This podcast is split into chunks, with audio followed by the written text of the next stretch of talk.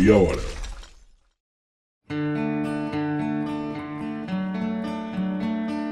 Bom dia, boa tarde, boa noite. Para você que está me ouvindo agora, meu nome é Vitor Augusto, professor de Geografia e Atualidades.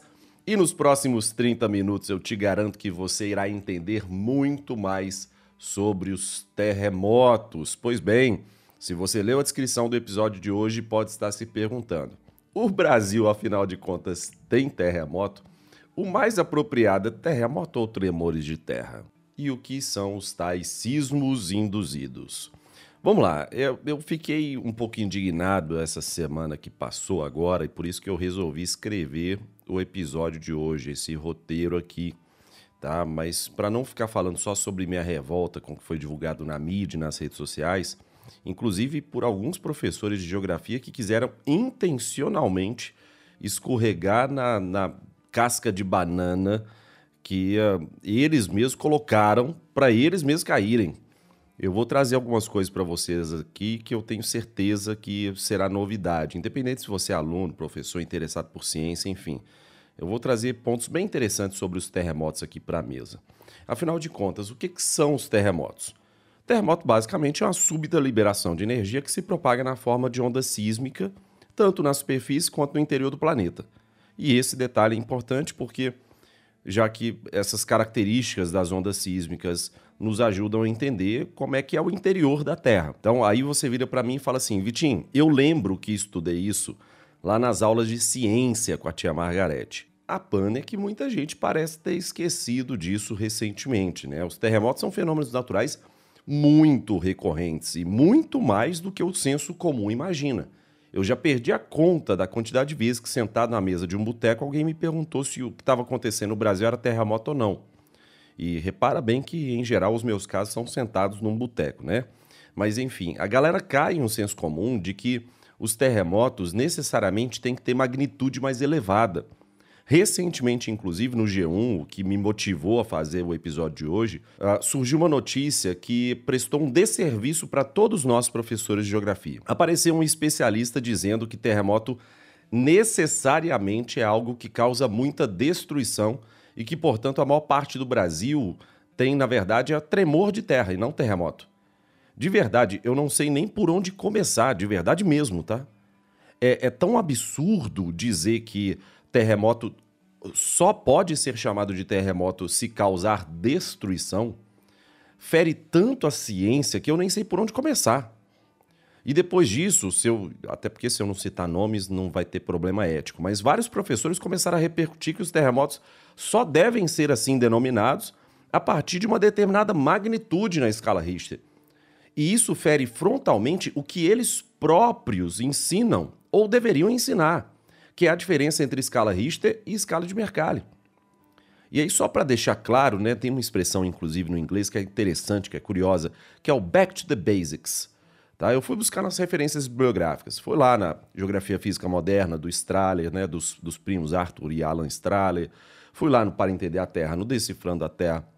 Fui buscar livros de geofísica. Fui buscar em tudo quanto é referência. Cara, é, é, é impressionante como é que a gente precisa só do básico bem feito, dos conceitos bem consolidados. É por isso que eu, eu conversei bastante, eu enchi a paciência do Percy a semana inteira. Primeiro que um dia eu quero que ele grave um episódio aqui comigo, claro, né? É, isso aí seria um luxo do Percy participar aqui do Geografia em Meia Hora. Mas o grande lance, assim, é que, ou seja, eu fui buscar livros, fui buscar o Percy, fui buscar todas as minhas referências aqui, porque eu precisava entender. Eu precisava entender de onde que a galera tirou algumas coisas. Então, assim, é, Vamos lá, só para você se alinhar aqui, ouvinte, presta atenção, não precisa ser pré-vestibulando. Vamos só entender uma forma muito simples aqui das duas maiores escalas, as escalas mais famosas para terremoto, tá? Depois eu faço um episódio só sobre as escalas. Mas vamos, vamos entender de forma simples. Lá no início do século XX, um vulcanólogo chamado Giuseppe Mercalli criou uma escala chamada de intensidade. Ótimo. O que é a intensidade do terremoto? intensidade seria o nível de prejuízos econômicos e sociais causados por um terremoto. Então, você tem uma escala de 1 a 12 em algarismos romanos, né, um italiano, mas essa escala teria como 12 a destruição máxima e 1 a destruição mínima. Nenhum prejuízo é observado, enfim, nem a galinha balançou no puleiro. A grande questão é que essa escala, que é a escala de intensidade, é uma escala empírica, é uma escala subjetiva. Consequentemente, o que nós temos aqui é algo que é muito questionável para você introduzir enquanto metodologia científica. Porque ao chegar, por mais que eu tenha uma régua, ao chegar em um determinado local para mensurar a intensidade de um tremor, eu posso chegar em conclusões diferentes de um colega meu que também fez a mesma coisa. Então, cientificamente, a partir da década de 1930, a gente usa uma outra escala de mensuração de terremoto, que é a escala de magnitude, criada pelo geólogo americano que é o Charles Francis Richter, por isso que é conhecida como a escala Richter. No episódio especial sobre escalas de terremoto, eu vou explicar o porquê que a escala Richter, hoje a gente chama ela de escala Richter modificada, e como ela foi muito modificada desde a, su a sua o seu traçado original, né, desde que ela foi desenvolvida. Mas e magnitude, inclusive, é uma, uma mensuração do brilho das estrelas. Enfim, eu vou contar essa historinha toda para você, ouvinte. O grande lance é que a escala Richter, como eu disse, é uma escala científica e não empírica. Ela não é subjetiva. Ela vai se valer de dados extraídos a partir de um sismógrafo, que vai mensurar basicamente a quantidade de energia liberada por um evento tectônico, liberada por um terremoto. Ótimo! E isso foi muito importante para a gente qualificar e quantificar os nossos estudos em relação às ciências da Terra, vamos por assim dizer, em linhas gerais, tá bom? É, onde eu quero chegar com essa história toda? Você não pode fazer uma confusão conceitual que a gente corrige lá no ensino fundamental. Qual é a confusão conceitual? Misturar a escala Richter com a escala de Mercalli. Então, ponto 1. Um, não pode se misturar as escalas. Você não pode virar e falar de intensidade 8 na escala Richter. Não faz sentido nenhum. A escala de intensidade é a escala de Mercalli. Outra coisa, a gente não pode, em hipótese alguma, cair na esparrela de virar e falar que terremotos com magnitude 6, 7, 8 vão gerar mais prejuízos vão gerar mais danos às benfeitorias, às construções, do que terremotos que atingem magnitude 5 na escala Richter. Então, se eu estou falando de um terremoto, esse terremoto vai atingir os países, as cidades, as regiões de formas diversas, a depender da qualidade da infraestrutura, dos equipamentos humanos pertencentes a essa cidade e dos próprios tipos de construção em linhas gerais. Então, por favor, a gente não pode, em hipótese alguma, falar que terremoto que ultrapassou a magnitude 5 na escala Richter causa muita destruição. Um terremoto com magnitude 5 na escala Richter no Japão é uma brincadeira de criança. Um terremoto de magnitude 5 no Brasil já é algo muito mais preocupante. E sim, nós temos diversos terremotos que ultrapassam a escala, a magnitude 5 na escala Richter. Então, tomem bastante cuidado para não cair nessa esparrela que, por exemplo, a notícia do G1 nos trouxe. E então você vira para mim e fala assim: Ô Vitinho, mas por que então que o, a, a matéria do G1, com inclusive um técnico responsável lá, foi o responsável por falar isso, por que, que, que tem essa confusão conceitual aí? Não é uma confusão conceitual. O nome disso chama freestyle. E eu vou te explicar o porquê. Isso é freestyle purinho. Tá? É importante que você entenda o seguinte, ouvinte: tem algumas coisas que só existem no ensino básico, que são invenções porque algum infeliz achou que os jovens alecrins dourados não conseguiriam entender um conceito e essa pessoa decidiu mudar o conceito, tirando a informação do cu mesmo. E isso acaba ferrando com o conceito que a ciência demorou anos para construir. Revisitando a literatura, eu consegui identificar que até a década de 1970 existia uma crença aqui no Brasil de que nós não tínhamos terremotos, mas sim pequenas acomodações de camada, e muita gente também começou a diferenciar terremoto ou abalo sísmico. sendo que na cabeça de algumas pessoas o terremoto seria algo forte e tremores de terra ou abalos sísmicos seriam algo fraco. E dessa forma, o Brasil teria raríssimos episódios como terremotos. Só que isso é uma insanidade. Um outro ponto também que eu fui buscar a origem dessa, desse freestyle conceitual para mapeamento, a gente, só para você ter noção, nós tivemos mais de 300 mil episódios nos últimos 365 dias, ou seja, no último ano, a gente teve mais de 300 mil eventos que são considerados como terremotos. Só que para ilustrar tudo isso, o que é que o Serviço Geológico dos Estados Unidos, o que é que os principais serviços de vulcanologia do mundo fazem? Eles colocam em um mapa didático, só que elencam apenas aqueles que têm uma magnitude que supera 5 na escala Richter, porque senão ficaria um mapa totalmente zoado. E aí algumas pessoas foram levadas a crer que terremoto mesmo é só quando ultrapassa 5 na escala Richter.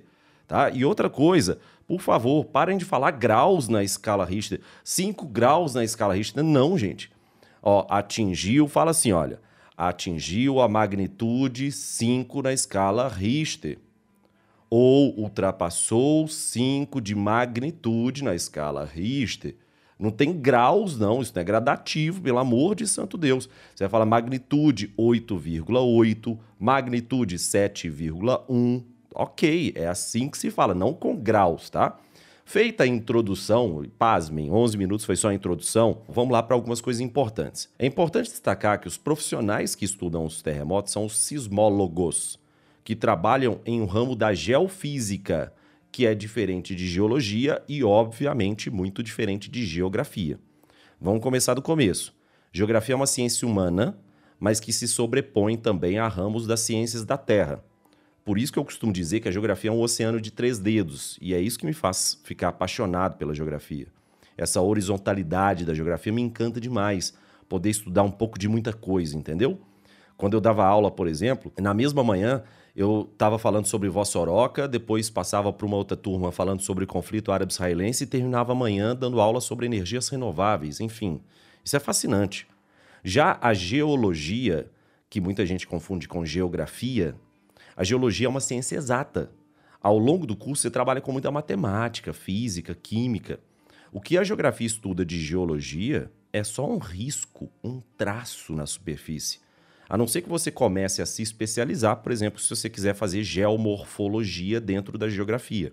Aí você vai começar a verticalizar um pouco mais para a geologia. Enfim, a geofísica é outra, também diferente da geologia porque a geofísica estuda a estrutura interna da Terra a partir do comportamento das ondas. É física e cálculo purinho. E a sismologia, portanto, é fundamental dentro do contexto da geofísica. É a sismologia que é a base do nosso episódio de hoje. Vamos passar pelas origens mais básicas de um terremoto, né? Como eu disse, são, os terremotos são ondas, vibrações, oscilações que se propagam pelo interior da Terra em todas as direções a partir de um ponto que a gente chama de foco ou hipocentro, causada em geral pela ruptura das rochas. Quanto maior for a área ou a superfície de ruptura, maior deve ser a tensão liberada pela ruptura e mais fortes serão as vibrações. Então, essas oscilações terão maiores, ou, maiores amplitudes, tá? E essas ondas são chamadas de elásticas, porque elas se propagam pelas rochas e as vibrações causam deformações, seja na variação do volume, seja na variação da forma, e essas deformações desaparecem, em sua maioria, após a passagem da onda, por isso são chamadas de ondas elásticas. E um dos países que mais estuda isso são os Estados Unidos. Geologia e sismologia lá é forte demais. Não é à toa que uma das grandes referências sempre para você buscar informações é o SGS, que é o Serviço de Geologia dos Estados Unidos. Dentre outros fatores, por causa de um fato histórico. No dia 18 de abril de 1906, um grande terremoto, seguido de 17 fortes sismos secundários, tá, que são chamados de réplicas, né? Então, são terremotos que acontecem a posteriori. Então, é, em um intervalo de uma hora, nós tivemos esse episódio todo acontecendo. Acabou destruindo a cidade de São Francisco, fica na, fica na costa oeste de São, do, dos Estados Unidos, já ia falar São Paulo ou Ato Falho, então fica na costa oeste dos Estados Unidos, e esse terremoto foi provocado pela movimentação daquela falha famosa, a falha de San Andrés. Tá? Os deslocamentos observados ao longo da, da fratura foram de 50 centímetros até 10 metros. Sabe aquelas fotografias com a ruptura que você consegue identificar de uma cerca, de uma rodovia? Então, tiveram registros de até 10 metros de distância de uma para outra. É algo muito assustador. E a cidade de São Francisco, inclusive naquela época, já era gigantesca, já tinha 400 mil habitantes. E ela foi, um terço da cidade foi destruída, seja ah, pelo, pelo terremoto propriamente dito, como também pela sequência de incêndios. Esses incêndios duraram três dias. O número de mortes aí foi cerca de 3 mil pessoas e de desabrigados foi de 225 mil habitantes ali. Esse terremoto de São Francisco tem uma importância histórica muito grande para os Estados Unidos e para todo mundo que estuda geofísica e sismologia, porque ele induziu a introdução da sismologia como atividade científica nos Estados Unidos. Três dias depois do sismo, o governador do estado da Califórnia, que era o George Pardee, nomeou uma comissão para investigar os efeitos do terremoto. E esse sismo de São Francisco, que destruiu a cidade em 1906, abriu só o sismo abriu uma fratura que superou 400 quilômetros na falha de San Andrés. E como foi em 1906, a gente vai lembrar que a gente não tinha escala Richter, tá? Então, é, é aí que entra uma, uma persona, uma personagem muito importante para o episódio de hoje, que é o Harry Fielding Reid. Ele era professor de mecânica lá na Universidade John Hopkins. E para quem minimamente pesquisou algo sobre Covid, viveu a pandemia, pelo menos tentando entender o número tá? os, os números gerados, sabe da importância da Universidade John Hopkins.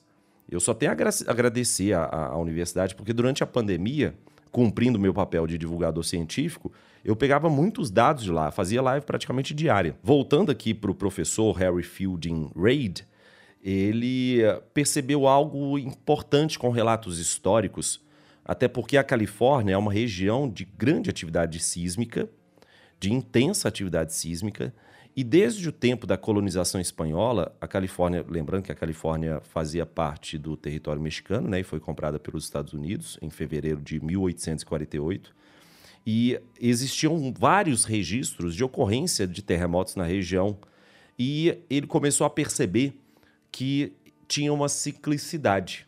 O registro mais antigo era de 1769 e descreveu um terremoto muito forte que aconteceu na região perto de Los Angeles. Com base principalmente na alteração e de posição de alguns levantamentos lá topográficos que eles fizeram, o Reid, que é o professor de mecânica que eu acabei de citar, propôs um modelo para a ocorrência desses terremotos. E aí senta que vem a beleza da história. Só abrindo um parênteses aqui, fazendo uma menção honrosa para um cientista que não recebeu os devidos méritos, tá?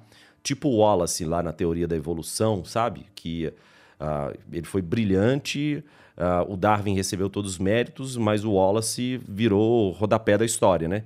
Enfim, a, a hipótese levantada pelo Reid, que era associar esses terremotos a movimentos da, da, da crosta, já havia sido trazida por um cientista, que era o John Milne, é, descrevendo um terremoto lá no Japão, mas ele acabou ficando em, em paralelo e a hipótese do RAID acabou ter, tendo mais aceitação na, nos seus modelos publicados, tá? Basicamente, a ideia, e aí vem uma, parte muito legal do episódio de hoje, que é a proposta do RAID, lembrando, eu estou falando do início do século XX.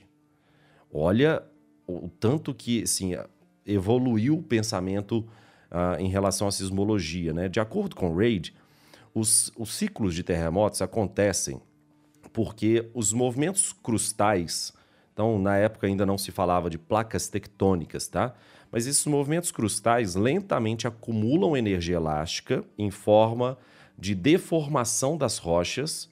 Então, imagina, vamos, deixa eu explicar isso aqui. Uma rocha, não é um bloco monolítico e homogêneo. Ou seja, uma placa tectônica, a crosta, vamos, vamos colocar assim para ser mais didático, a crosta terrestre não tem apenas uma rocha. Não, ela, portanto, ela não é monolítica. E ela também não é homogênea, ou seja, ela, ela tem fraturas. Essas fraturas, quando se movimentam por, por movimentos tectônicos em geral, a gente passa a chamar isso de falha. Então, a ideia do RAID era que existia um acúmulo de energia elástica ali naquelas falhas, nas paredes das falhas. A energia é acumulada até que a falha não suporte o excesso de deformação. Então, por exemplo, é, é, se você pegar um creme cracker e tentar deformar esse creme cracker, vai chegar num ponto que o creme cracker vai quebrar. E é justamente nesse sentido que não suportar o excesso de deformação que vai ser liberada uma energia ali. Então, é, uma vez que todo esse excesso de energia já foi liberado e aconteceu um terremoto, essa energia vai ser acumulada até o próximo evento de novo, até vencer a resistência da rocha de novo.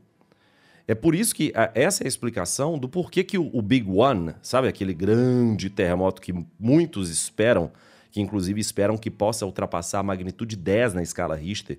Por isso se fala da, da escala Richter como escala aberta, tá, ouvinte? Então, é, é, não é uma escala que é limitada até 10. Mas é, eu vou fazer algo, vou explicar da forma que eu explicava em sala de aula, tá? Imagina o seguinte: coloca a sua mão, se você estiver numa mesa aí agora, coloca a sua mão sobre a mesa e tenta arrastar sua mão encostada na mesa ainda, tá? Sempre, ok, ó, sempre encostada na mesa. Eu tô fazendo isso agora. Tenta arrastar sua mão para frente existe um atrito ali entre a mesa e sua mão, correto? Então você vai acumular energia suficiente para poder vencer a resistência do atrito com a mesa e poder gerar movimento da sua mão. Possivelmente, se você fizer isso muito rápido, inclusive sua mão pode até esquentar. Olha a energia sendo liberada aí, tá vendo? Então, nesse caso, você depois disso vai acumular energia novamente e vai gerar um outro deslocamento. Depois acumula energia novamente e gera um outro deslocamento.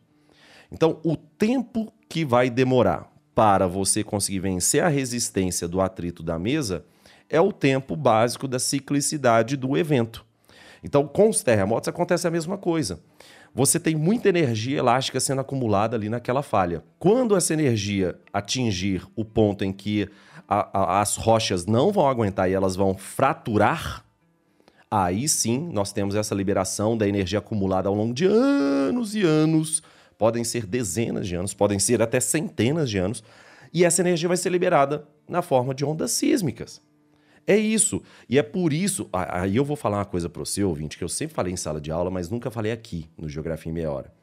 Olha que foda isso que eu acabei de mostrar para você a explicação da ciclicidade de um fenômeno da natureza. Isso é lindo, porque eu super entendo as pessoas que são apaixonadas por medicina e o corpo humano, porque são ciclos infinitos dentro do nosso corpo, né? Ciclos de feedback positivo, feedback negativo, enfim.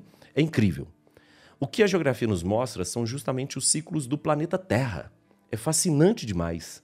Fazendo uma menção honrosa aqui para James Lovelock e a hipótese de Gaia, né? em que existe a tese de que a Terra é um organismo vivo. Isso é maravilhoso, lindo demais. Enfim, eu só queria falar isso mesmo para você, porque eu acho importante evidenciar na sua cabeça, ouvinte, o tanto que Geografia em Meia Hora é legal. Os mil ciclos naturais que eu ainda vou abordar aqui. Por exemplo, eu vou falar muito sobre El Ninho, vou falar muito sobre furacão, vou falar sobre fenômenos naturais diversos, e são muito bonitos, de fato. Voltando para os terremotos aqui, eu queria trocar ideia com um professor de física um dia, é, e eu vou trazer ele aqui para Geografia em Meia Hora, porque eu vou dedicar um episódio só sobre as ondas. Porque na roteirização do episódio de hoje eu achei muita coisa legal sobre o comportamento das ondas sísmicas e a história da ciência. História da ciência é algo muito incrível, é fascinante demais. E aí, tirando a questão da física e da minha nerdice de lado, bora trocar ideia sobre a sismicidade.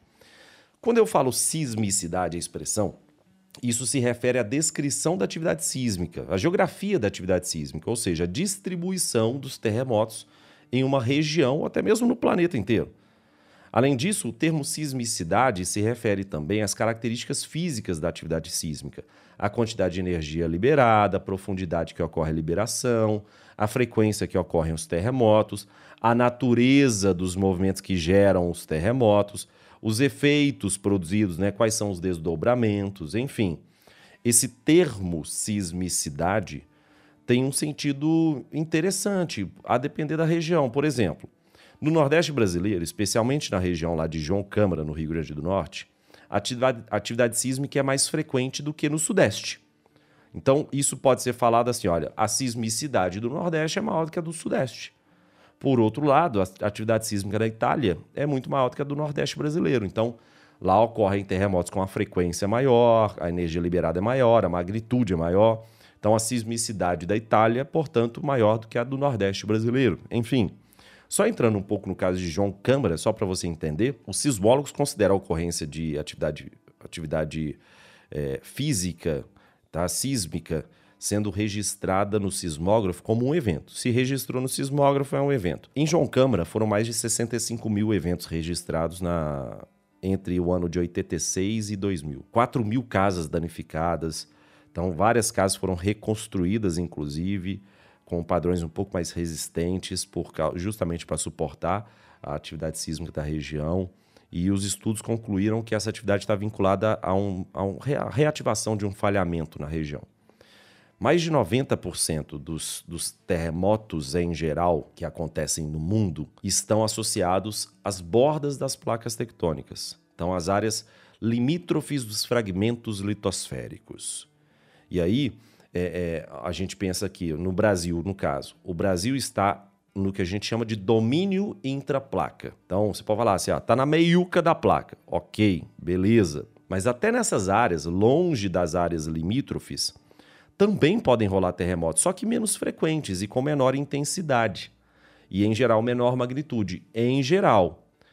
Em tese, essas áreas são marcadas por estabilidade tectônica. Mas é sempre importante você entender que essa estabilidade é relativa. É relativa ao Chile. Então, o Brasil, comparado ao Chile, é estável tectonicamente. Por isso é sempre importante citar a é relativamente estável tectonicamente. Porque a gente tem muito terremoto no domínio intraplaca, terremotos em geral mais rasinhos, tipo uns 40 quilômetros de profundidade, e aí sim reativação de falhas. Diferente de terremoto lá do Chile, por exemplo, terremoto mais barra pesada, terremoto super saiyajin, sacou? Que é o terremoto que chega lá na zona Wadati Benioff, que é aquela aquela região de subducção mesmo, profundidade 600 quilômetros, 650 quilômetros. E aí, é, é, no caso brasileiro, não. A gente não pode falar que o domínio intraplaca está livre de tremores. Não, em hipótese alguma. Tá? De vez em quando, inclusive, esses domínios intraplacas apresentam terremotos que ultrapassam a magnitude 7 na escala Richter. Barra pesada, um terremoto de magnitude 7 na escala Richter causa muito transtorno, mas muito transtorno mesmo. Tem um episódio muito interessante que aconteceu no domínio intraplaca, que é um, um que aconteceu em 1976 na China, lá na província de Tangshan, em que uh, isso foi no, no dia 27 de julho e matou mais de 650 mil pessoas, deixando quase 800 mil pessoas feridas também. É um terremoto que atingiu magnitude 7,5 em um domínio intraplaca. Dorme com essa. E é interessante pra caramba. Existem sim terremotos de magnitude quebradeira em domínios intraplaca. Em geral, esses, esses episódios são associados também à reativação de falhamento, enfim. Mas é, é, são diferentes daqueles terremotos que são causados pela interferência humana, tá? Então aí eh, você pode falar de sismo induzido.